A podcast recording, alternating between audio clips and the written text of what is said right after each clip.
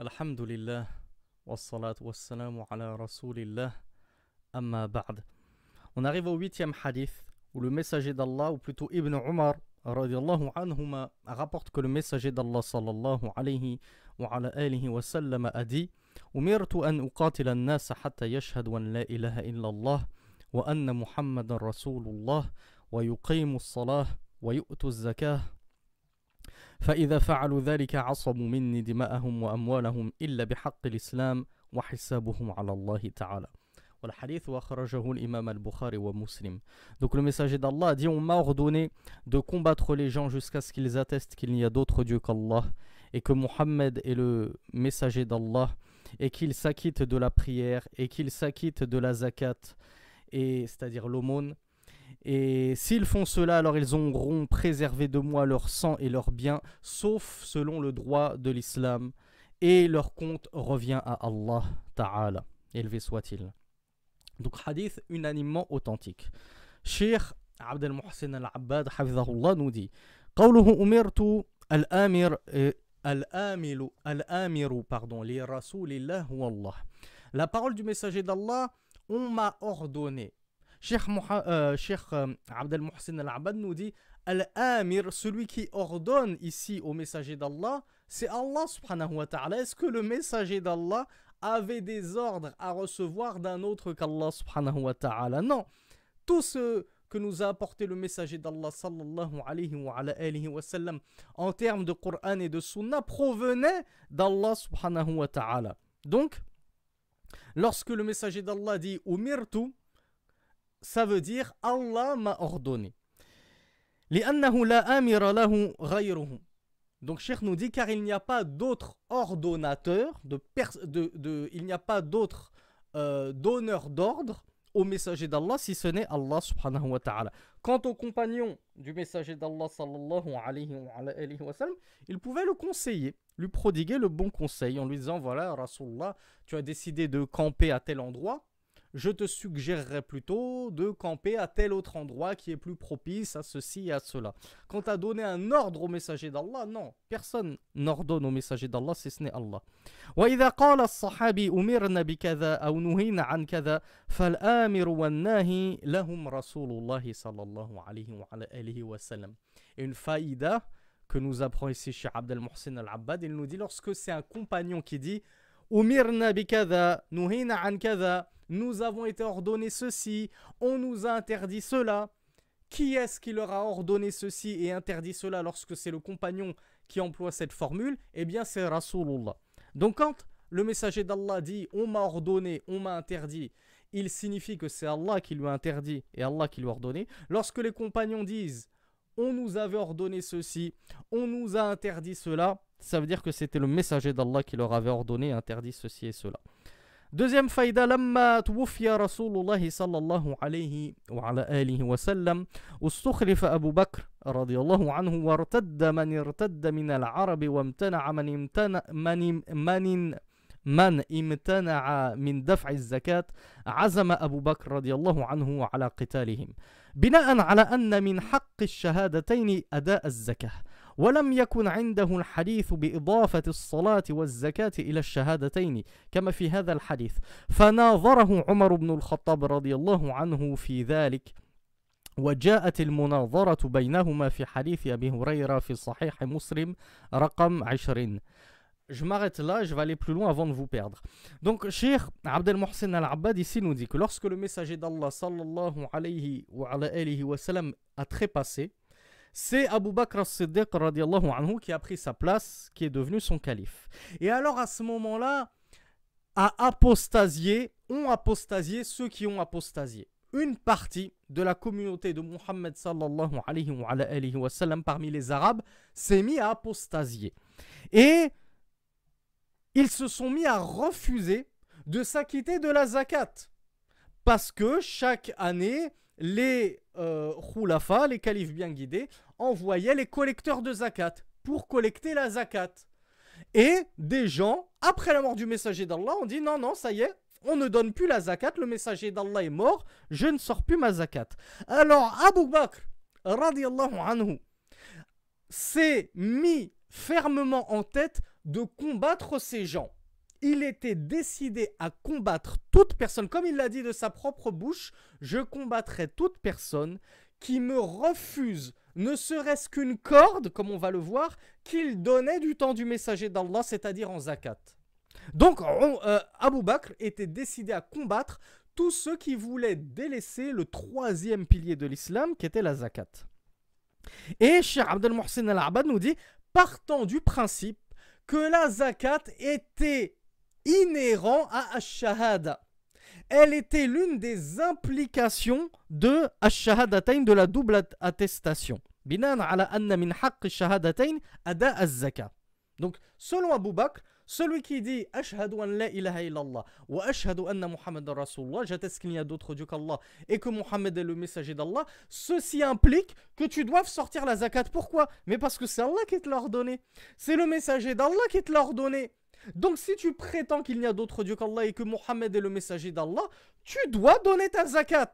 C'est le droit, c'est un devoir qui t'incombe et c'est un droit sur ton argent qu'ont les pauvres sur toi. Et Cheikh Abdel Mohsen Al-Abad nous dit ceci. Abu Bakr l'a déduit uniquement de Ash-Shahadatayn. C'est-à-dire Abu Bakr a déduit l'obligation de, de, de la zakat, ou plutôt il a déduit qu'on avait le droit de combattre ceux qui refusaient la zakat par les implications de Ashahadatayn, la double attestation de foi.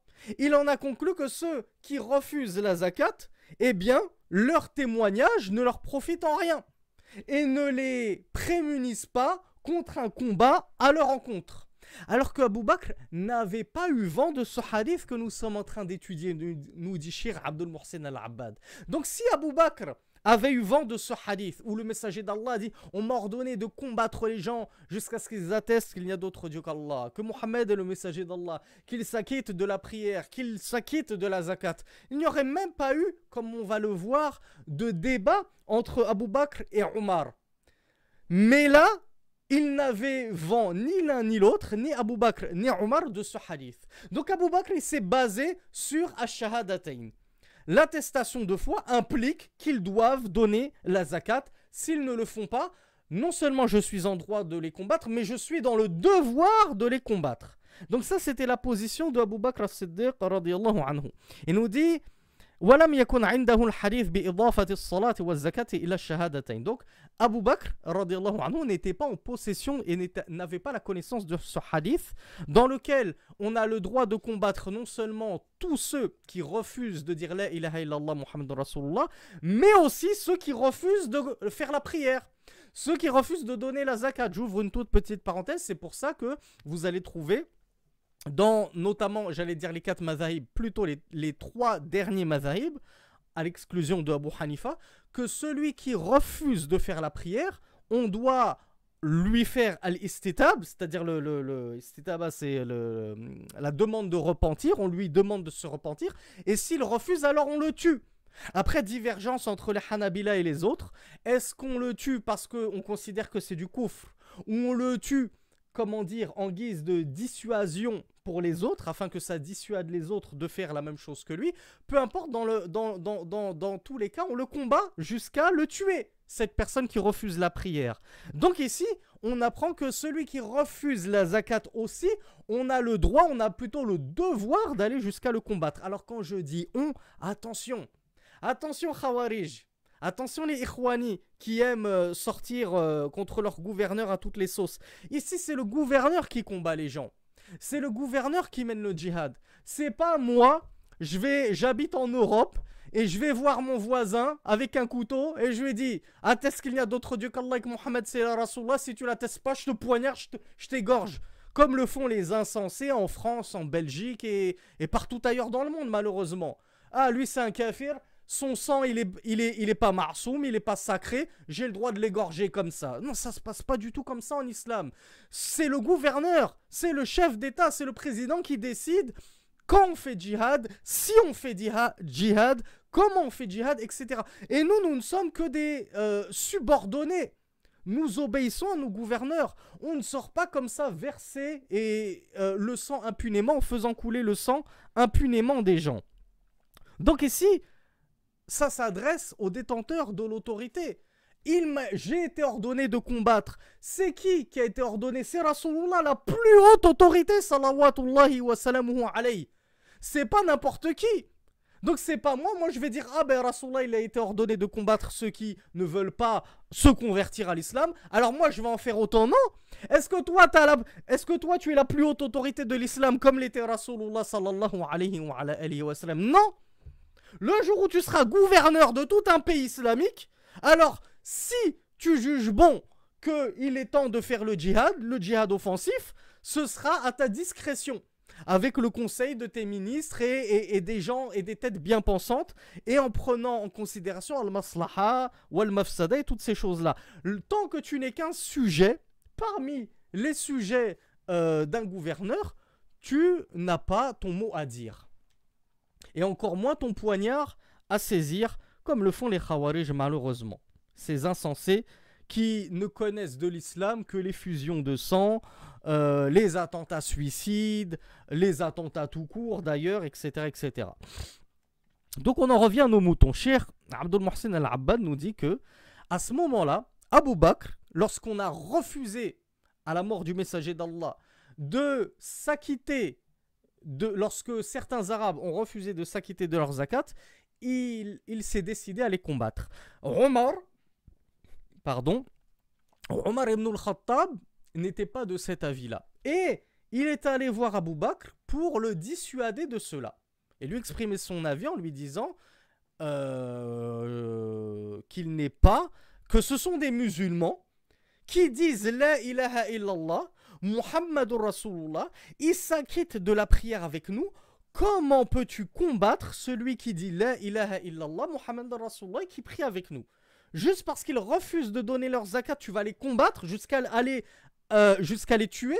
Donc Omar ibn al-Khattab n'était pas de l'avis d'Abu Bakr as-Siddiq radiallahu anhu. Donc Sheikh Abdel Mohsen al-Abad nous dit qu'il y a une munavara, il y a une discussion entre les deux. Et à ce sujet, cette discussion, ce débat entre les deux a été notamment rapporté dans le hadith de Abu Huraira, dans le Sahih de Muslim, numéro 20. Et Sheikh nous le rapporte en entier. Donc on va le lire.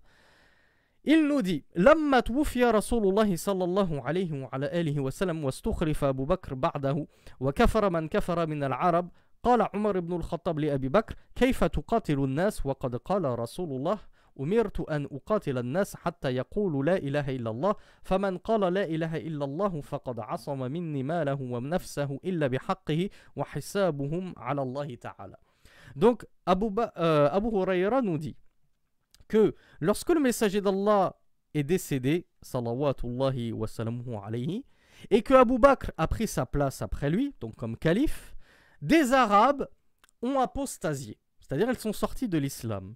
Et Omar ibn al-Khattab a dit à Abu Bakr Comment peux-tu combattre des gens alors que le messager d'Allah sallallahu alayhi wa, a dit On m'a ordonné de combattre les gens jusqu'à ce qu'ils attestent qu'il n'y a d'autre Dieu qu'Allah. Et quiconque dit qu'il n'y a d'autre Dieu qu'Allah, alors il aura préservé de moi ses biens et son sang, sa vie. Il l'a sauf selon le droit le droit de l'islam. Et leur compte revient à Allah. Donc, Omar ibn al-Khattab, il avait un hadith qui ressemblait beaucoup à ce hadith que nous sommes en train d'étudier, mais dans lequel il n'y avait pas l'ajout de la prière et de la zakat. Omar ibn al-Khattab, tout ce qu'il savait, c'est à partir du moment où tu dis La ilaha illallah, Muhammad Rasulullah, ça y est, tu es à l'abri de l'épée normalement des musulmans. Tu n'as pas à craindre leur mal. Ils ne peuvent pas te combattre.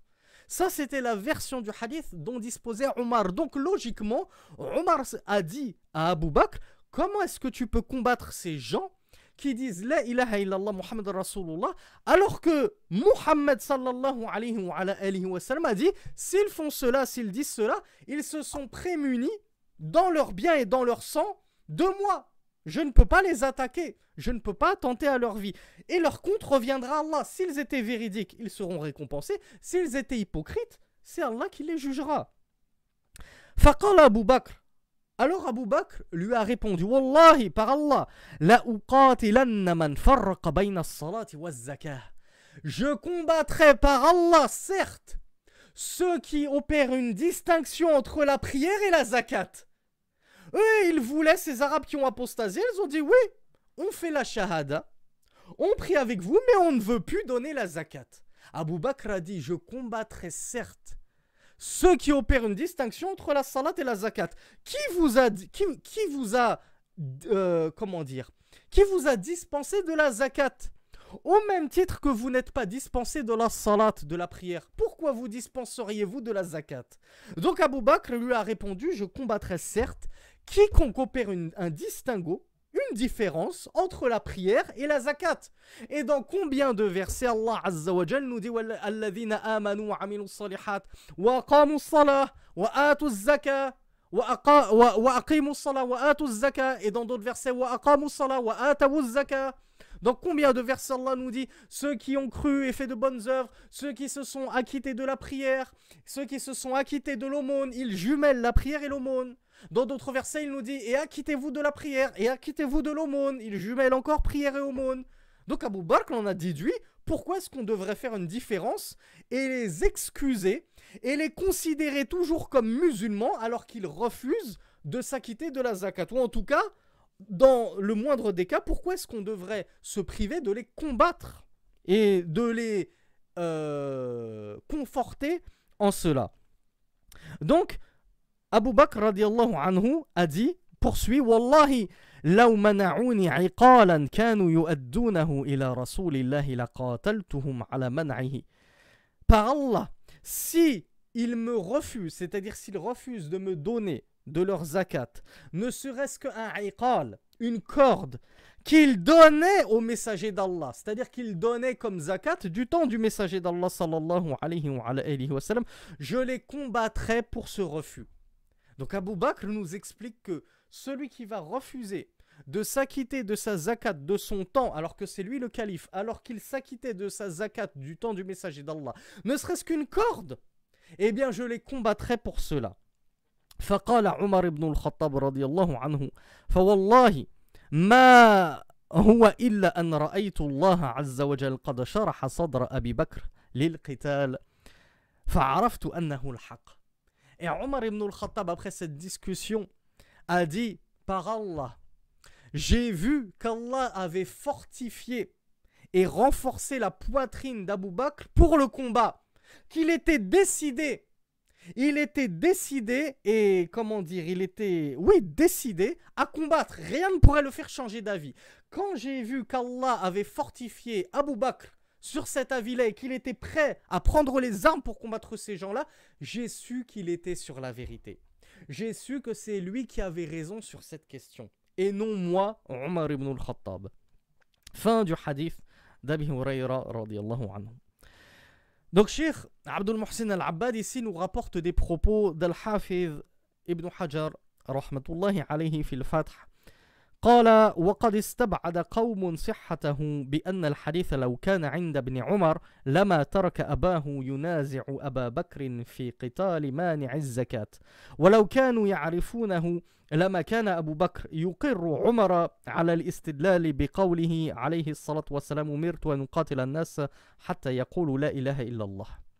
Je m'arrête là avant d'aller Al-Hafiz ibn Hajar, rahmatullahi alayhi, nous dit que certaines personnes parmi les savants ont jugé inauthentique ce hadith que nous sommes en train d'étudier. Et ils disent, car si Ibn Omar, qui est le rapporteur de ce hadith, je vous le rappelle, euh, avait vraiment entendu ce hadith du messager d'Allah sallallahu il n'aurait pas laissé son père, c'est-à-dire Omar ibn al-Khattab, débattre avec Abu Bakr au sujet du combat de ceux qui refusaient de s'acquitter de la zakat. Parce que, comment aurait pu-t-il, Ibn Omar, laisser son père discuter contre Abu Bakr, pourquoi est-ce que tu vas les combattre et tout, alors qu'il aurait été en possession de ce hadith qui dit, celui qui refuse de s'acquitter la zakat, on doit le combattre. On m'a ordonné de combattre jusqu'à ce qu'ils attestent qu'il n'y a d'autre Dieu qu'Allah, que Mohammed est le messager d'Allah, et qu'ils s'acquittent de la prière, et qu'ils s'acquittent de la zakat. Donc s'ils ne font pas ces quatre choses-là, qu'est-ce qu'on en comprend de ce hadith? Le détenteur de l'autorité a le droit de les combattre. En l'occurrence, Abu Bakr avait le droit de les combattre s'ils ne remplissaient pas ces quatre caractéristiques, ces quatre conditions.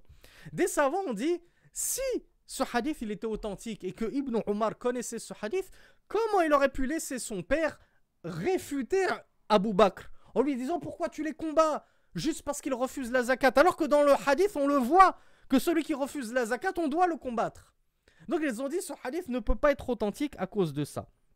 Ils ont dit de la même façon que لو كانوا يعرفونه لما كان أبو بكر يقر عمر على الاستدلال بقوله عليه الصلاة والسلام et s'ils connaissaient les compagnons notamment Abu Bakr et Omar ce hadith là alors Abu Bakr n'aurait pas agréé la parole de Omar ibn al-Khattab lorsqu'il lui a objecté radiallahu anhu j'ai entendu le messager d'Allah dire on m'ordonnait de combattre les gens jusqu'à ce qu'ils attestent qu'il n'y ait d'autre Dieu qu'Allah et que Mohammed est son prophète et son messager et stop Omar ibn al-Khattab n'avait pas, comme on l'a vu, l'ajout de la prière et de la zakat. Et Abu Bakr ne lui a pas dit ton hadith est incomplet. Non, Abu Bakr, sallama. Abu Bakr s'est soumis à l'avis de Omar ibn al-Khattab, ou en tout cas, il ne l'a pas réfuté dans son, son, son son argumentation à ce sujet-là. Mais ce n'est pas pour autant qu'il s'est rangé à l'avis de Omar ibn al-Khattab. Il a fait preuve de, euh, comme on l'a vu, de constance et de fermeté sur sa, son abnégation à combattre tous ceux qui refusaient de s'acquitter de la zakat. Mais ici, Ibn Hajar nous dit c'est pour ces deux arguments-là que certains savants ont jugé que ce hadith était inauthentique, sachant qu'on l'a vu, il est rapporté dans Bukhari et Muslim. C'est quand même incroyable. Alors, Astaghfirullah, c'est très certainement une erreur de ma part. Ce n'est pas des savants, c'est qawmun, des gens. Ibn Hajar a dit des gens ont réfuté l'authenticité de ce hadith. Il n'a pas dit ulama, des savants, parce que je ne vois pas quel savant pourrait réfuter un hadith unanimement authentique rapporté par Bukhari et Muslim. Donc des gens ont avancé ces deux arguments pour réfuter ce hadith. Euh, Ibn Hajar poursuit et dit Donc, c'est pas possible que ce hadith, il ne serait pas possible selon ces gens que Abu Bakr connaissait le hadith de Ibn Omar et n'objecte pas à Omar ibn al-Khattab par ce hadith-là d'Ibn Omar, mais plutôt objecte en ayant recours au qiyas. Le qiyas, c'est quoi? C'est l'analogie. Qu'est-ce qu'a fait Abu Bakr? Il a dit de la même façon que il donnait ceci au messager d'Allah sallallahu alayhi wa, sallam, alors de la même façon, ils doivent me le donner à moi. Il n'y a pas de et il a dit de je ne je n'accepterai pas qu'on fasse de différence entre la prière et la zakat. Analogie. Je dois combattre ceux qui refusent la prière. Je vous rappelle que l'écrasante majorité des savants, si ce n'est euh, des sahaba, si ce n'est un ijma', un consensus des sahaba, que celui qui délaisse la prière est kafir. Ça, c'était du temps des sahaba. Ensuite, après eux, Abu Hanifa, il a dit non, celui qui, qui délaisse la prière par paresse et indolence, il n'est pas kafir. Malik, pareil. Shafi'i, pareil. Dans des versions de Ahmed, on voit que c'est pareil. C'est juste qu'on le considère kafir seulement au moment où, à trois reprises, on lui a demandé de faire tauba et qu'il ne s'est pas repenti de cela et il persiste sur le fait de ne pas prier. Alors là, on considère qu'après tant de persistance, il ne peut qu'être kafir mécréant. Mais sinon, à l'époque des, des, des Sahaba, c'était un ijma, un consensus que celui qui délaisse la prière, c'est un mécréant. Donc Abu Bakr, il a fait le qiyas, l'analogie. Celui qui délaisse la prière, c'est un mécréant. Celui qui délaisse la zakat, c'est un mécréant. Donc il se base là-dessus pour dire voilà pourquoi ce hadith il est faux parce que sinon Abu Bakr en aurait eu vent et il n'aurait pas eu recours au qiyas, à l'analogie, en présence d'un texte direct du messager d'Allah sallallahu alayhi wa, sallam. L'analogie, quand est-ce qu'on a le droit d'y avoir recours Lorsqu'il n'y a pas de texte du Coran ou de la Sunna clair et sans ambiguïté sur la question donnée. Donc, ces gens-là ont dit ceci. إذا قال إذ قال لأقاتلن من فرق بين الصلاة والزكاة لأنها قرينتها في كتاب الله والجواب أنه لا يلزم من كون الحديث المذكور عند ابن عمر أن يكون استحضره في تلك الحالة Ici, Ibn Hajar, rahmatullahi alayhi, va faire la réfutation de cette parole des gens qui ont avancé ces deux arguments pour dire le hadith il n'est pas authentique. Parce que s'il était authentique, premièrement, Ibn Omar, il n'aurait pas laissé son père débattre contre Abu Bakr. euh, en, disant qu'il suffit de dire la ilaha illallah pour être prémuni du combat. Et deuxièmement, si ce hadith était connu des sahaba, alors Abu Bakr l'aurait avancé comme argument au lieu d'avancer plutôt un qiyas, une analogie entre la prière et la zakat. Il nous dit, première réponse à apporter pour réfuter cette prétention, c'est que peut-être que Ibn Omar ne, ne s'était pas souvenu à ce moment-là de ce hadith. Il se peut que Ibn Omar avait entendu ce hadith, mais au moment de l'événement, au moment du dialogue entre Abu Bakr et Omar, au moment de cet événement, il ne s'en souvenait plus. Ça peut arriver d'avoir des trous de mémoire. Et ensuite, il ne s'en est rappelé que bien plus tard. Donc voilà pourquoi il n'aurait pas réfuté son père en lui disant Papa, sache que j'ai entendu le messager d'Allah dire qu'on a le droit de combattre celui qui dit certes La ilaha illallah Muhammad et qui prie, mais qui refuse de donner la zakat. On a le droit de le, combattre à cause de ça, à cause de son, de son empêchement, de son, de, de, de son refus de s'acquitter de la zakat. Donc, Premier argument à leur opposer, il se peut que Ibn Omar tout simplement avait oublié ce hadith à ce moment-là précis.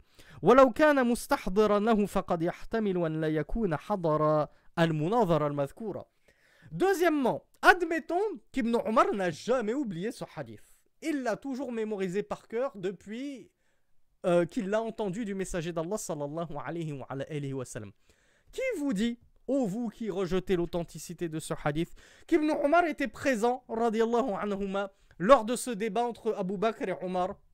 S'il n'était pas présent, comment aurait-il pu contredire son père, radiallahu anhum ولا يمتنع أن يكون ذكره لهما بعد ولم يستدل أبو بكر في قتال مانع الزكاة بالقياس فقط بل أخذه أيضا من قوله صلوات الله وسلام الله عليه في الحديث الذي رواه إلا بحق الإسلام.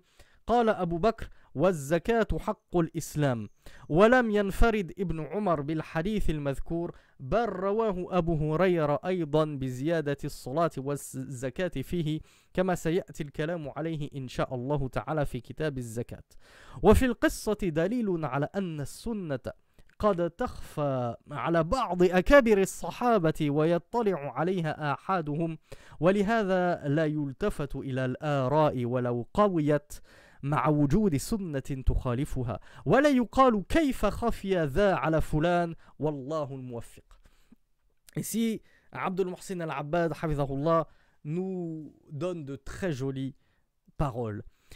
Donc la, dernière euh, chose qu'on pourrait objecter, nous disait euh, Ibn Hajar al-Asqalani, il nous disait il n'y a aucun empêchement à ce que Ibn Omar ait évoqué ce hadith-là à Abu Bakr et à Omar ibn al-Khattab après l'événement. Et Abu Bakr ne s'est pas de toute façon basé pour combattre ceux qui rejetaient ou ceux qui se privaient de sortir la zakat uniquement par le qiyas uniquement en faisant l'analogie, mais plutôt il s'est aussi basé sur un hadith du messager d'Allah sallallahu alayhi wa, sallam, dans lequel il y a illa bihaqqil islam, si ce n'est par le droit de l'islam.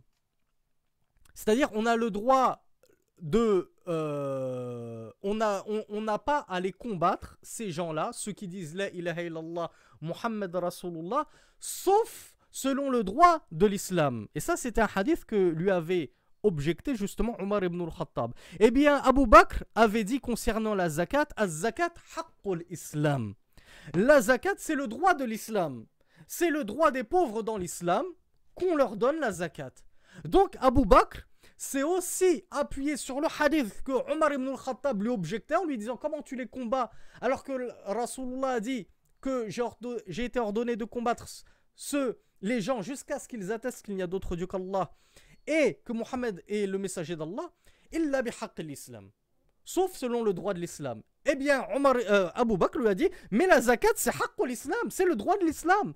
Donc, s'ils me refusent ce droit de l'islam, alors j'ai le droit de les combattre. Donc, voilà comment on répond à euh, toutes ces ambiguïtés. Et Ibn Omar, dans tous les cas, ne s'est pas singularisé par le rapport de ce hadith. Cheikh Abdel Muhsin al-Abbad nous dit que ce hadith il a aussi été rapporté par Abu Huraira, comme on l'a vu, avec l'ajout également de la prière et de la zakat. Donc cet ajout qu'on a le droit de combattre les gens s'ils refusent de faire la prière ou s'ils refusent de s'acquitter de, la zakat, ce n'est pas une singularité d'Ibn Omar au, sujet de laquelle on est en droit de douter, dont on est en droit de douter de l'authenticité. De ce hadith, il est aussi rapporté par Abu Huraira. Donc, parmi les deux plus grands rapporteurs de hadith, il y a Ibn Omar et Abu Huraira qui ont rapporté ce hadith avec l'ajout de la prière et de la zakat qui fait toute la différence.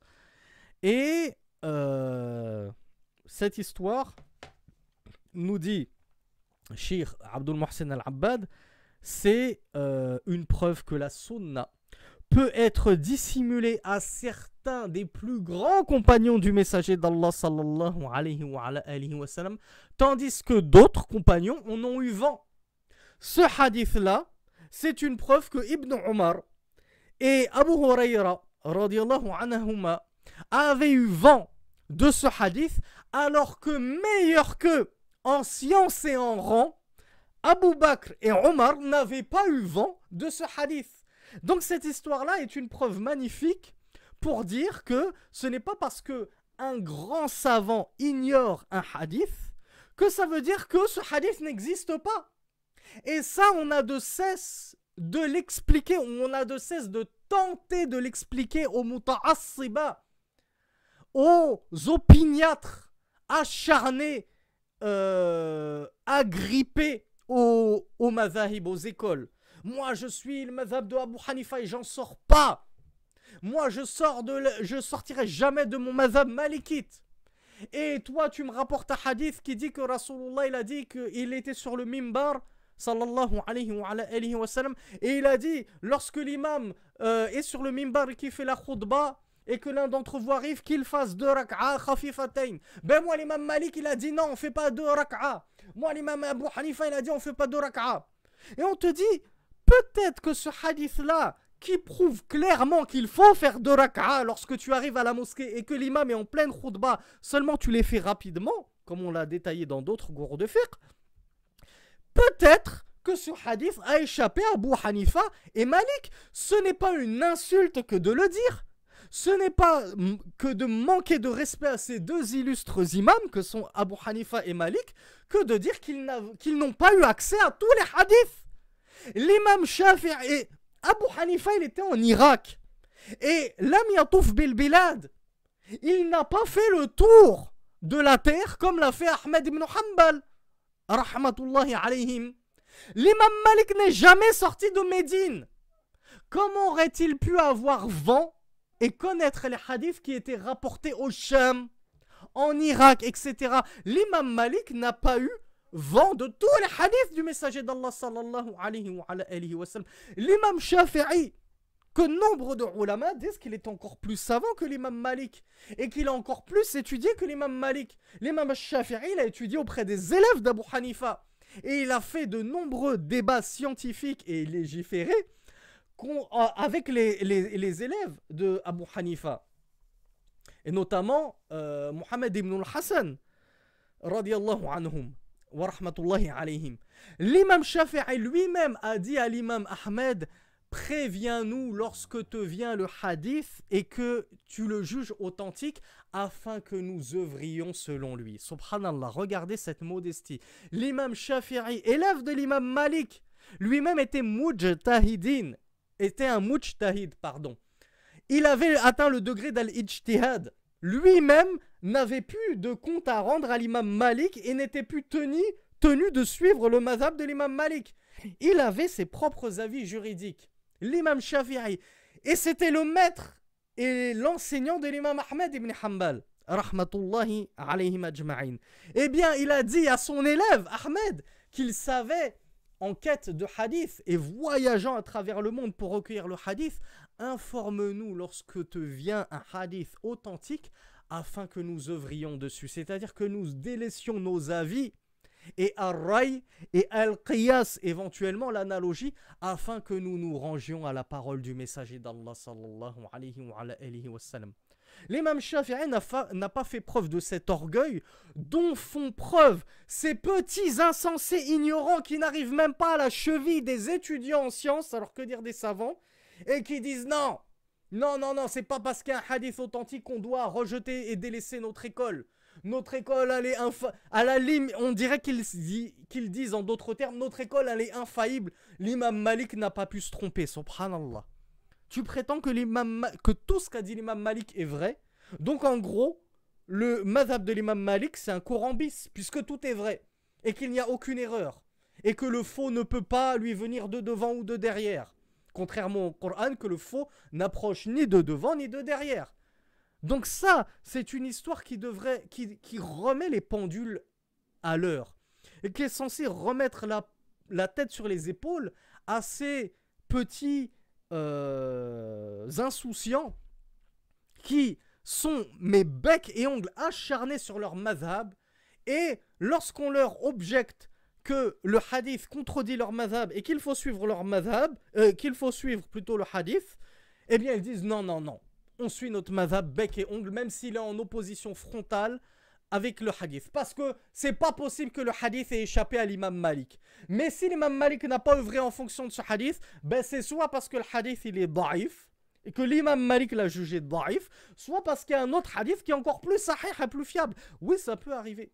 On l'a déjà dit dans des cours, et il y a une épître magistrale d'Ibn Taymiyyah, Raf'ul al-Malam an a'immatil a'lam, qui explique pourquoi les savants ont divergé. Et que c'est pas parce que l'imam Malik, il tenait un avis contraire à un hadith authentique, que ça veut dire que l'imam Malik n'était pas en possession du hadith.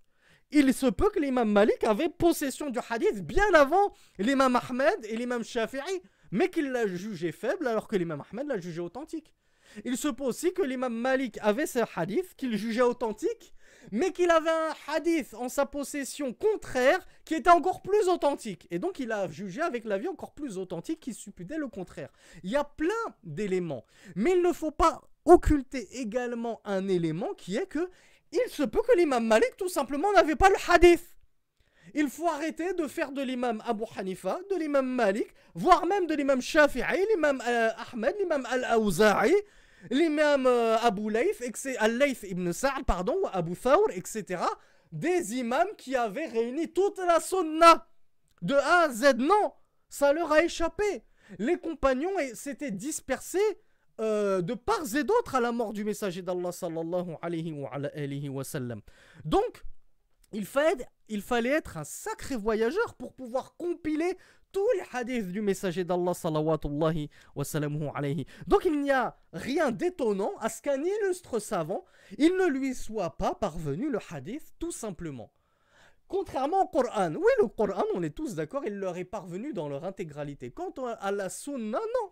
Il se peut qu'elle ait échappé à tel illustre savant. Si c'est arrivé à Omar et à Abu Bakr, radiallahu anhuma, qui étaient 100 fois plus savants que Abu Hanifa, Malik, Shafi'i et Ahmed réunis, ils n'ont aucun égal parmi les créatures d'Allah après les prophètes et les envoyés. Il n'y avait pas plus savants que dans la Ummah après le messager d'Allah. Un hadith leur a échappé. Donc, comment voulez-vous qu'ils n'échappent pas à Mandunaum, ceux qui sont moindres qu'eux en degré et en science? Donc ça, c'est une leçon formidable que nous apprend Abdel Muhsin al-Abbad,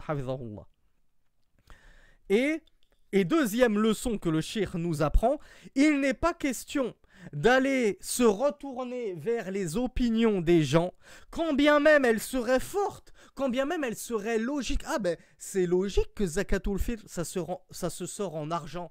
De nos jours, en Europe, il y a les factures à payer, il y a le loyer, on a tous à manger, on a tous la CAF, les APL, le RSA, etc. Ouais, ça me paraît logique que il est plus bénéfique pour les pauvres euh, de recevoir la zakatul fitr en argent plutôt qu'en nourriture. Donc, Abdel Mohsen al-Abad nous dit tu ne dois pas regarder les opinions des gens, quand bien même elles paraissent fortes, elles paraissent solides, lorsque tu es en présence d'une sunna, c'est-à-dire d'un hadith du messager d'Allah, qui contredit cette opinion. Donc, je reviens à ma zakatul fitr. L'opinion d'Abu Hanifa, ainsi que d'autres que lui, il n'était pas tout seul. Il y avait aussi Al-Awza'i, il y avait Omar ibn, Abd, Omar ibn bien avant lui, qui ont soutenu cet avis. Je n'ai pas à regarder leurs avis et à m'accrocher à leurs avis à partir du moment où j'ai une sunna authentique qui contredit frontalement cet avis. Sortez votre zakat d'un sa de nourriture. pas d'un sa' ou de l'équivalent en qima, en valeur fiduciaire. Il ne convient pas de dire comment ce hadith aurait pu échapper à tel grand imam. Comment ce hadith, Abu Hanifa aurait pu l'ignorer? Et pourquoi pas? Comme on l'a dit, pourquoi pas? Où est le problème à ce qu'il ait ignoré un hadith? Rahmatullahi alayhim. Donc ça, je m'excuse, c'est encore pire que ce que je croyais. C'est même pas les propos de Abdul Muhsin al-Abbad. Tout ce qu'on vient de lire jusqu'à maintenant, c'était les propos de Ibn al-Asqalani. Enfin, tout ce qu'on vient de dire. Depuis que je vous ai dit, Al-Hafiz a dit, Al-Hafiz Ibn Hajar a dit, et certaines personnes ont remis en cause l'authenticité de ce hadith. À partir de cette parole, jusqu'à ce qu'on vient de lire là maintenant, c'est les propos d'Ibn Hajar al-Asqalani. Pourquoi je vous dis c'est encore pire et encore plus puissant Parce que vous allez avoir les, les, les opiniâtres, les accrochés des mazahib qui vont vous dire Ouais, mais nous, nous on n'écoute pas vos savants wahhabistes. Nous, on n'écoute que Nawawi et Ibn Hajar. la balle. Comme on dit, Ibn Hajar, il a tiré à balle réelle. Il a tiré à balle réelle. Il n'a épargné personne de ces insensés qui disent nous, Donnez-nous les paroles de Nawawi et Ibn Hajar. Tiens, tiens la parole d'Ibn Hajar.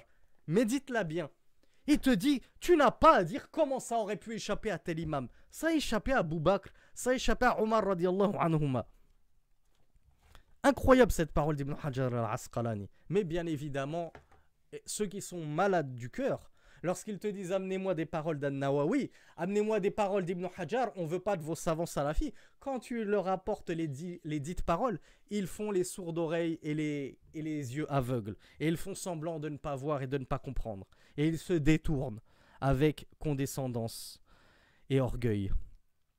Troisième faïda de Cheikh Abdel Mohsin al-Abbad, il nous dit ويستثنى من عموم مقاتلة الناس حتى الإتيان بما ذكر في الحديث أهل الكتاب إذا دفعوا الجزية لدلالة القرآن وغيرهم إذا دفعها لدلالة السنة على ذلك كما في حديث بريدة بن الحسين الطويل في صحيح مسلم وأوله كان رسول الله صلى الله عليه وعلى آله وسلم إذا أمر أميرا على جيش أو سرية أوصاه في خاصته بتقوى الله ومن معه من المسلمين خيرا. الحديث.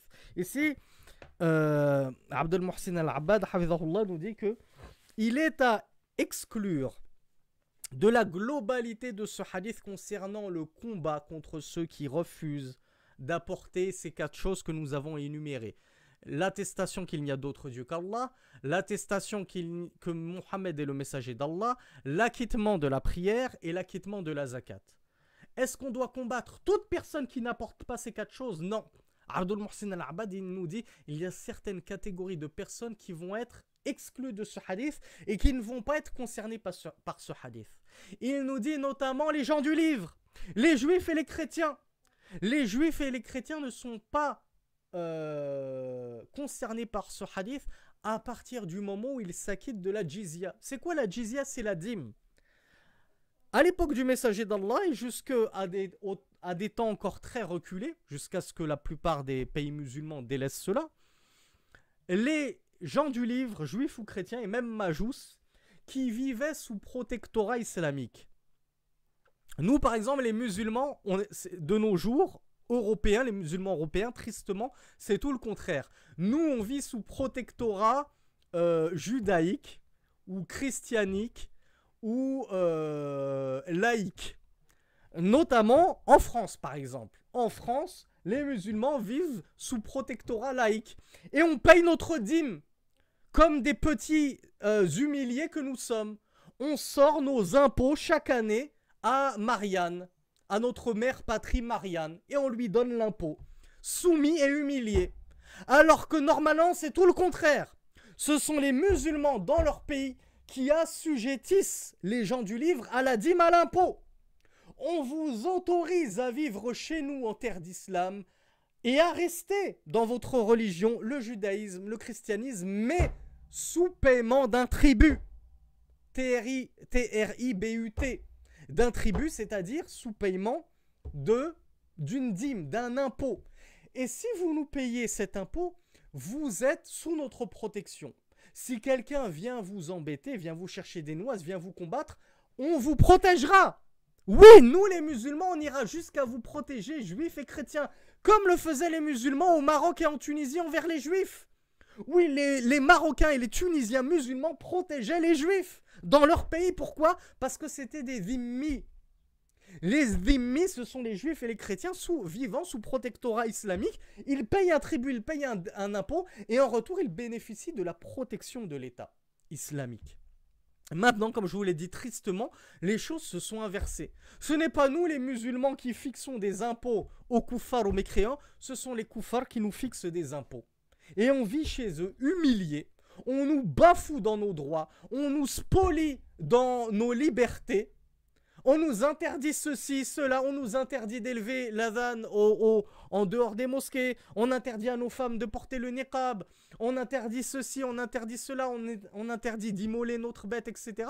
Et en plus de tout cela, comme si on n'était pas suffisamment euh, soumis et humiliés à ces koufars, on leur paye l'impôt. Avec un grand sourire. On fait notre petit chèque à la fin de l'année pour euh, notre chère mère Marianne. Et quand je dis ça, malheureusement, je le dis avec beaucoup d'ironie, mais tristement, euh, certains musulmans, entre guillemets, ne voient même plus l'ironie de la chose. Pour eux, c'est normal. Pour eux, il n'y a aucun souci. À tel point qu'on a des pantins comme Goumi qui, devant le drapeau de la France et le buste de Marianne, nous disent Nous allons lire la sourate de la bénédiction, Sikh, déjà, S-I-C, pour bénir le drapeau de la France. Et Goumi qui lit Surat al-Fatiha en pensant bénir le drapeau de la France et la France avec cela. Quand on est arrivé à un tel degré de décrépitude, ne faut plus s'étonner de quoi que ce soit.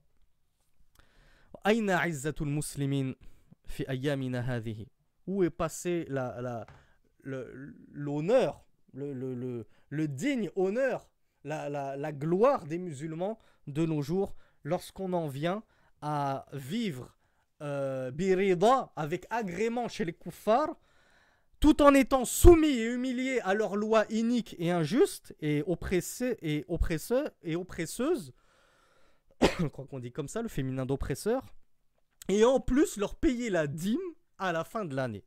Le clou du spectacle et la cerise sur le gâteau. Euh, où est-ce que j'en étais?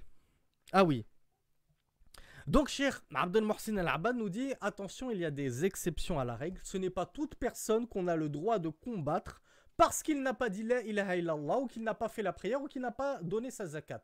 Les gens du livre, juifs ou chrétiens, à partir du moment où ils donnent, ils payent l'impôt ou la dîme, eh bien, ils sont sous notre protection. Nous n'avons pas à attenter à la sacralité de leur vie ni à la sacralité de leurs biens.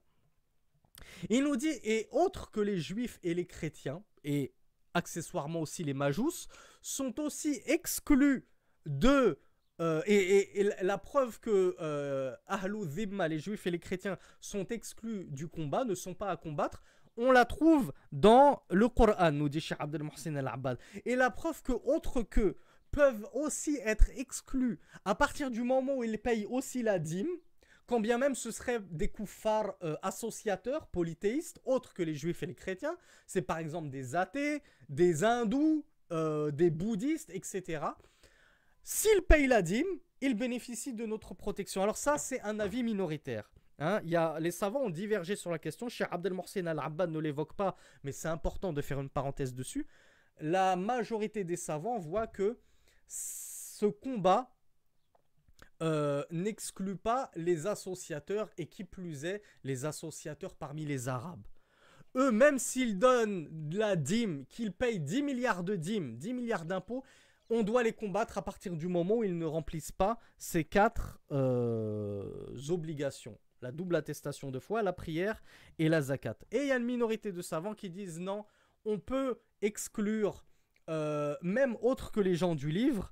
Et la preuve de cela, leur preuve à eux, elle se trouve dans la Sunna, dans un hadith rapporté par Muslim, numéro 1731, où le messager d'Allah avait dit, ou plutôt, Buraïd ibn al-Husayb avait dit que le messager d'Allah, lorsqu'il envoyait un émir, c'est-à-dire un chef, à la tête d'une armée, ou bien d'une sariya, une délégation militaire, il lui ordonnait la crainte d'Allah pour lui-même, pour sa propre personne, ainsi, il lui ordonnait de chercher le bien pour les musulmans qui étaient avec lui, jusqu'à la fin du hadith dans lequel on trouve, et lorsque tu te trouves devant un peuple, appelle-les à l'islam. S'ils répondent à ton appel, alors ne leur cherche, alors euh, appelle-les à la prière. S'ils rappellent à ton appel, alors appelle-les à la zakat, etc., etc.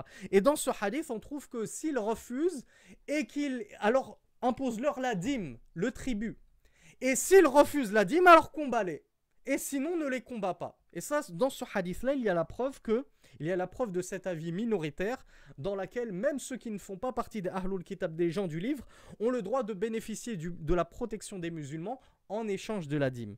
Mais chez la majorité des savants, ceci ne concerne que les juifs, les chrétiens et les majous. Et les, les autres associateurs, on se doit de les combattre à partir du moment où ils ne remplissent pas ces quatre conditions. Et quand je dis on se doit, c'est le détenteur de l'autorité, le, le président du pays, le roi du pays islamique. C'est pas toi à ta petite échelle de rien du tout. Quatrième faïda fil islam shahadatani. Il suffit pour rentrer en islam la double attestation de foi. وهما أول واجب على المكلف ولا التفات لأقوال المتكلمين في الاعتماد على أمور أخرى كالنظر أو القصد إلى النظر Et le premier impératif, la première obligation qu'il consiste à faire pour al-mukallaf, toute personne qui décide d'embrasser l'islam et de se réclamer de l'islam, c'est de prononcer cette double attestation de foi. Tout de suite, je veux me convertir à l'islam, ash-shahada. Fais ta shahada, prononce ta shahada. Il nous dit, et on n'a pas à. Et il, n'y a même pas besoin de regarder ce qu'ont dit les mutakallimin, les gens, les adeptes du kalam, hein, de la théologie spéculative, qui disent autre chose que cela, qui disent que le premier impératif, ce n'est pas de s'atter à prononcer ash-shahada, l'attestation de foi, mais c'est plutôt de regarder ou de chercher à regarder dans les signes d'Allah sur terre, dans les cieux, en nous-mêmes, etc. Et de méditer pour ensuite prononcer la double attestation de foi avec certitude et science. C'est-à-dire, d'abord, avant de dire je m'abstiens je m'empêche et je me refuse d'attester de l'unicité d'Allah tant que je n'ai pas médité dans les cieux et sur la terre jusqu'à en être sûr et certain et une fois que j'ai fait ceci, j'atteste. Ça, ce sont des élucubrations des mutakallimin, des adeptes du kalam. Cheikh Abdel Mohsin al-Abbad nous dit la première chose à faire, c'est d'attester qu'il n'y a d'autre Dieu qu'Allah et que Muhammad sallallahu alayhi wa, alayhi wa sallam est son envoyé. Ensuite, tu as envie d'aller méditer sur, sur ton toit en regardant les étoiles, veux méditer sur ton toit. Mais hâte-toi de prononcer la shahada. Et ça, ça me fait penser à euh, des gens qui jouent avec le feu et euh, qui sont convaincus de, l'authenticité de l'islam et du message de l'islam et qui retardent volontairement la shahada pour le faire euh, à la mosquée. Et on leur a dit à ces gens-là, si tu es convaincu de l'islam, hâte-toi de prononcer la shahada, fais-la tout de suite, n'attends pas, tu n'as pas besoin de témoins. Tu n'as pas besoin de quelqu'un.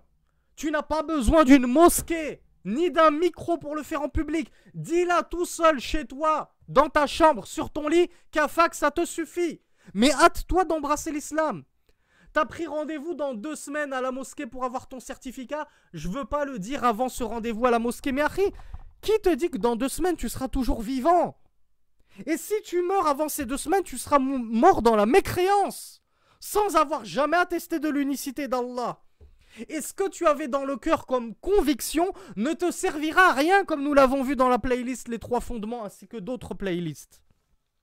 Donc voilà pourquoi Shir Abdel Mohsen nous dit euh, ces élucubrations des mutakalima n'ont aucun sens, aucune base. Le premier impératif et la première des obligations à toute personne, c'est d'attester qu'il n'y a d'autre Dieu qu'Allah et que Muhammad sallallahu alayhi wa, alayhi wa sallam est son envoyé. Et on m'a rapporté que certaines personnes voulaient se convertir et que c'était carrément les mosquées qui leur disaient revenez plus tard pour la conversion.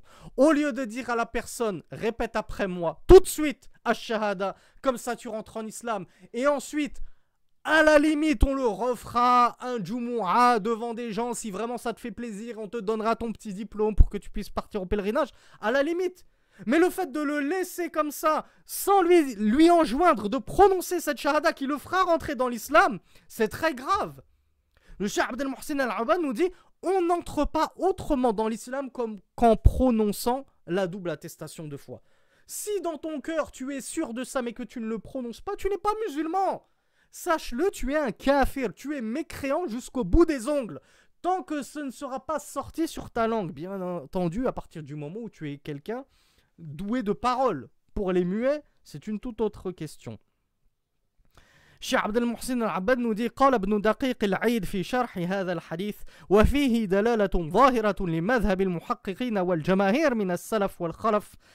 أن الإنسان إذا اعتقد دين الإسلام اعتقادا جازما لا تردد فيه كفاه ذلك ولا يجب عليه تعلم أدلة المتكلمين ومعرفة الله بها.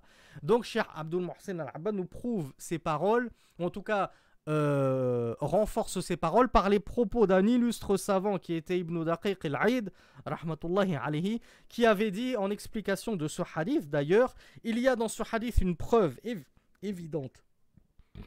Pardon il y a dans ce hadith, c'est-à-dire ce hadith que nous sommes en train d'étudier d'Ibn Omar, une preuve évidente en faveur de l'avis des muhaqqiqin, des, vérificateurs, et de l'écrasante majorité des salaf et des khalaf. Le khalaf, c'est le contraire de salaf. Donc des prédécesseurs et des successeurs. L'écrasante majorité des gens, donc, disent que l'homme, à partir du moment où il a la croyance de l'islam, d'une croyance euh, avérée, euh, ferme, euh, certaine, euh, la sans aucune ambiguïté à ce sujet, cela lui suffit et il n'a pas besoin ou il ne lui est pas obligatoire d'aller apprendre les adillatul mutakallimin, les prétentions des adeptes du kalam qui disent voilà avant de d'attester de l'attestation de foi, tu dois apprendre à trouver Allah dans ses signes parmi les cieux et la terre. Tu dois réfléchir, tu dois méditer. Ta, ta, ta, Même Ibn Daqiq al nous dit les salaf et les khalaf étaient d'avis qu'à partir du moment où tu es sûr de la de l'islam, tu fais ta shahada et ça te suffit. T'as pas besoin d'aller remettre en doute et en cause ta certitude de l'islam en te disant bon, attends, moi je suis sûr de l'islam, mais admettons que je me trompe. Je vais essayer de me dire, est-ce que, au vu de la structure des cieux et de la terre, s'il y avait un deuxième créateur, est-ce que ça ne ferait pas de la pagaille dans les cieux et la terre et le chaos? Si Allah décidait d'une chose et que son, son, son suppléant décidait d'autre chose, est-ce que... Ça, c'est les mutakallimin qui vous disent ça. Ibn Daqiq al-Aid te dit que l'écrasante majorité des savants disent que toutes ces élucubrations, on n'a même pas y accordé la moindre importance. Ta croyance et ta shahada te suffit, t'as pas besoin de remettre en cause ta foi, pardon, pour ensuite prononcer ta shahada en totale conviction. Si tu as déjà la conviction, ça te suffit. Cinquièmement, al-muqatalatu ala man'i zakati takunu liman imtana'a minha wa qatala 'alayha. Amma idha lam yuqatil fa innaha tu'khadhu minhu qahran. Encore une chose que les khawarij ne comprennent que trop peu. Cheikh Abdel Mohsin al-Abad nous dit que combattre ceux qui refusent de s'acquitter de la zakat n'est autorisé que lorsqu'ils vont combattre pour ne pas la donner. C'est-à-dire, ils vont refuser de donner la zakat et ensuite, lorsqu'on va, et cher Abdul Mohsen Abad nous dit, à partir du moment où ils refusent de donner la zakat, nous, notre devoir, c'est de leur prendre de force leur, zakat. Mais si ils refusent qu'on leur prenne de force et qu'ils commencent à nous combattre et à nous empêcher de leur prendre de force, alors là, on les combat. Donc, ce n'est pas quelqu'un qui refuse de s'acquitter de son droit de la zakat, de son devoir plutôt de la zakat, tout de suite on le combat, on le tue, etc. Non. D'abord on lui prend de force. Tu veux pas t'acquitter de ta zakat, tu veux pas nous donner tant et tant de moutons que tu dois la zakat, on te les prend de force. Mais si tu refuses et que tu vas jusqu'à nous combattre, nous les collecteurs de la zakat, alors oui, là, toute l'armée des musulmans ira te combattre, toi et les tiens, jusqu'à te prendre ce droit qu'est la zakat. Sixièmement, قوله وحسابهم على الله أي أن من أظهر الإسلام وأتى بالشهادتين فإنه يعصم ماله ودمه فإن كان صادقا ظاهرا وباطنا نفعه ذلك عند الله وإن كان الباطن خلاف الظاهر وكان أظهر ذلك نفاقا فهو من أهل الدرك الأسفل من النار Et enfin, dernière faïda, Sheikh nous dit que la parole et leur compte revient à Allah subhanahu indique que celui qui va en apparence prétendre l'islam, afficher l'islam en apparence, en témoignant de la double attestation de foi, eh bien, son sang est prémuni et euh, ses biens sont prémunis. Comme le fameux hadith d'Oussama ibn Zayd, qui avait combattu un associateur jusqu'à l'acculer euh, contre un arbre. Et alors, au moment où Oussama ibn Zayd lui pointait son épée pour le tuer, l'associateur a dit la ilaha illallah. Il a attesté de l'unicité d'Allah. Mais Oussama ibn Zayd l'a quand même tué. Parce qu'il s'est dit, et comme il le dit, lorsque c'est parvenu aux oreilles du messager d'Allah, le messager d'Allah s'est énervé contre, euh, euh, contre la prunelle de ses yeux. C'était son bien-aimé, fils de son bien-aimé, Oussama ibn Zayd. Et il lui a dit, tu l'as combattu. Et il n'a eu de cesse de lui répéter, l'as-tu tué alors qu'il attestait qu'il n'y avait d'autre Dieu qu'Allah? Et Oussama, pour se défendre, a dit, mais il ne l'a dit que pour se prémunir de moi. C'est-à-dire, il ne l'a dit que pour que je ne le tue pas de mon épée. Et alors que lui a répondu le messager d'Allah? Il lui a dit Afala an qalbi? Est-ce que tu lui as ouvert la poitrine pour savoir ce que recelait son cœur? Est-ce qu'il était véridique dans son témoignage de l'unicité d'Allah ou bien il était hypocrite comme tu le soutiens? C'est un hadith très connu et très beau qui nous prouve que à partir de moment où la personne nous dit Ashhadu an la illallah wa anna Muhammad thèse de l'unicité d'Allah et de la prophétie du messager d'Allah sallallahu alayhi wa, alayhi et qu'il affiche ouvertement l'islam, on doit le croire en cela. On n'a pas essayé d'examiner à l'intérieur de son cœur est-ce qu'il est véridique ou non. Son compte revient à Allah, pas à toi. Et s'il meurt, cette personne, tu devras prier sur lui et le laver comme n'importe quel autre musulman. Ensuite, si c'était un hypocrite qui a fait ça pour berner les musulmans et pour quelques biens mondains, on prie sur lui, on euh, le lave comme tous les autres musulmans, car l'hypocrisie, c'est quelque chose de caché dans le cœur. Seul Allah la connaît. Nous, on ne juge que selon les apparences, et en apparence, il était musulman. Il prononçait Ash-Shahada. Donc, on doit le juger selon les apparences. Et s'il était véridique, ça lui profitera auprès d'Allah. S'il était hypocrite, Cheikh Abdel Mohsin al-Abad nous dit, il sera au plus bas fond des tréfonds de l'enfer. Ça, il n'y a aucun doute. Mais min al-hadith. Donc, qu'est-ce qu'on retire en conclusion de ce hadith?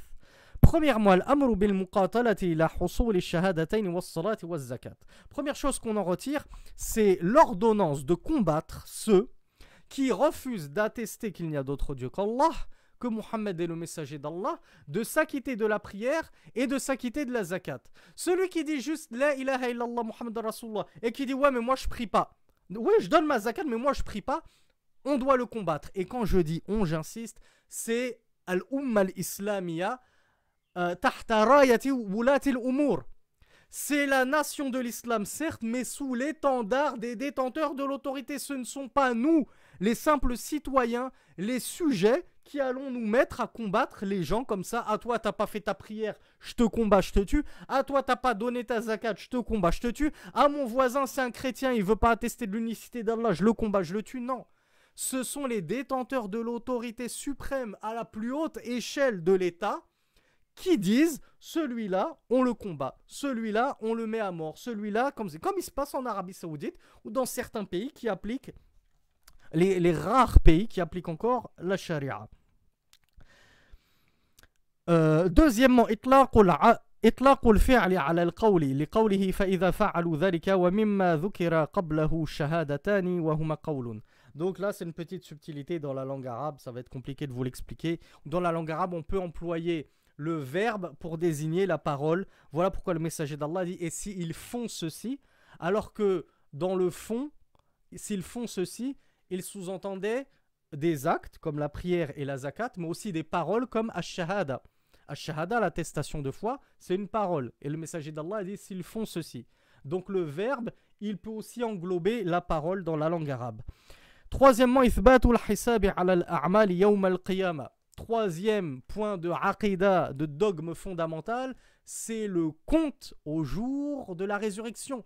Il y aura des comptes à rendre à Allah. Et oui, trop facile de dire la foi, c'est dans le cœur. Non, Ari, tu auras des comptes à rendre sur tout ce que tu as fait, sur tout ce que tu as dit de parole, sur tout ce que ton cœur aura pensé de croyance et sur tout ce que tes membres auront fait d'actes. Ça suffit de se disculper, je crois que ça se dit, disculper, de, euh, de s'innocenter de toutes tes actions. Ah oui, moi je fais ci, moi je fais ça, je bois de l'alcool, je fais la zina, je fornique. La foi, c'est dans le cœur. Non, non, il y aura des comptes, Yaoum al-Qiyamah. Quatrième euh, faïda. أن من امتنع عن دفع الزكاة قوتل على منعها حتى يؤديها حتى يؤديها Quatrième point, celui qui refuse de s'acquitter de la zakat, on le combat pour ce refus jusqu'à ce qu'il la donne de gré ou de force. Cinquièmement,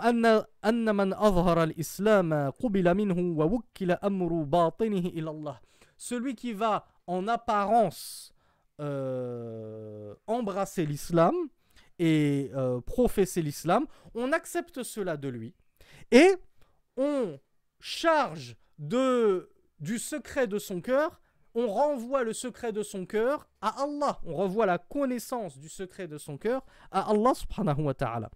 Sixièmement,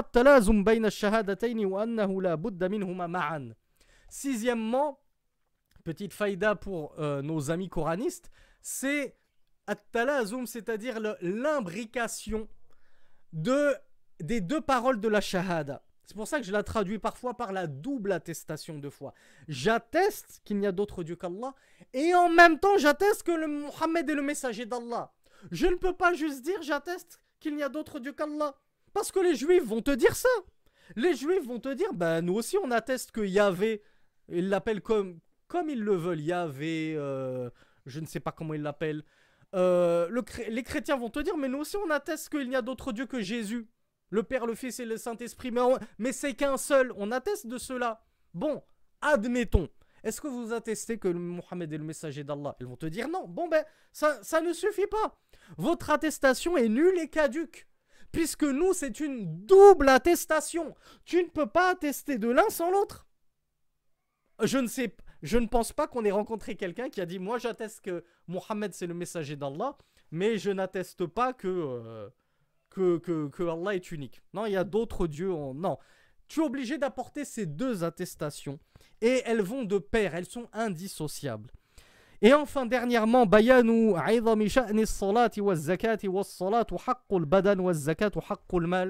Comme c'est basé dessus Abu Bakr as-Siddiq anhu justement. Donc, cher nous dit, il y a dans ce hadith un éclaircissement de l'importance capitale que revers la prière et az-zakat. Comment se fait-il que nous ayons tant de musulmans qui prient, mais qui ne connaissent rien de la zakat?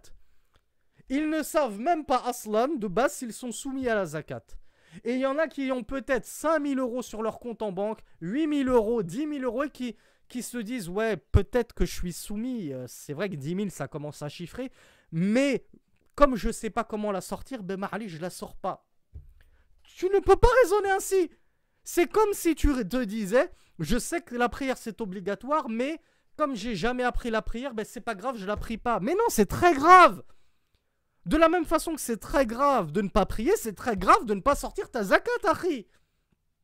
Donc, Cheikh Abdel Mohsen Al-Abad nous dit la zakat, c'est un devoir corporel, c'est le devoir de ton corps. Haqqul badan, c'est le droit de ton corps. Le droit de ton corps sur toi, c'est que tu le tu le, tu le soumettes à Allah, que tu le prosternes par terre. Et tes biens, ils ont un droit sur toi, c'est que tu les sortes pour les purifier, que tu les sortes aux pauvres pour les purifier. Et c'est là-dessus que c'est basé Abu Bakr as-Siddiq, anhu. Il a dit la zakat, c'est un haq. C'est min haq l'islam, ça fait partie des droits de l'islam. Donc ceux qui vont me priver et s'abstenir de me donner ce droit de l'islam, alors qu'ils le donnaient du temps du messager d'Allah, je les combattrai en cela. Donc il convient que nous apprenions urgemment les rites de la zakat, c'est-à-dire comment, qui doit s'acquitter de la zakat, comment s'acquitter de la zakat, sur combien, sur quoi, à qui dois-je les donner. Et personnellement, j'ai essayé de faire euh, trois vidéos, une vidéo en trois parties sur ce sujet concernant zakat ou le mal, la zakat sur les biens qui est la zakat euh, qui nous concerne euh, le plus, en tout cas nous musulmans d'Europe, qui, qui, ne sommes pas des bergers au bled, parce que sachez que les bergers, les agriculteurs qui ont des palmiers, qui ont des houboub, des grains, euh, des bêtes, des troupeaux, ils ont aussi une zakat qui les concerne eux. Quant à celle qui nous concerne le plus, tout particulièrement en Europe, c'est la zakat sur les biens. هذا والله أعلم وصلى اللهم على نبينا محمد والحمد لله رب العالمين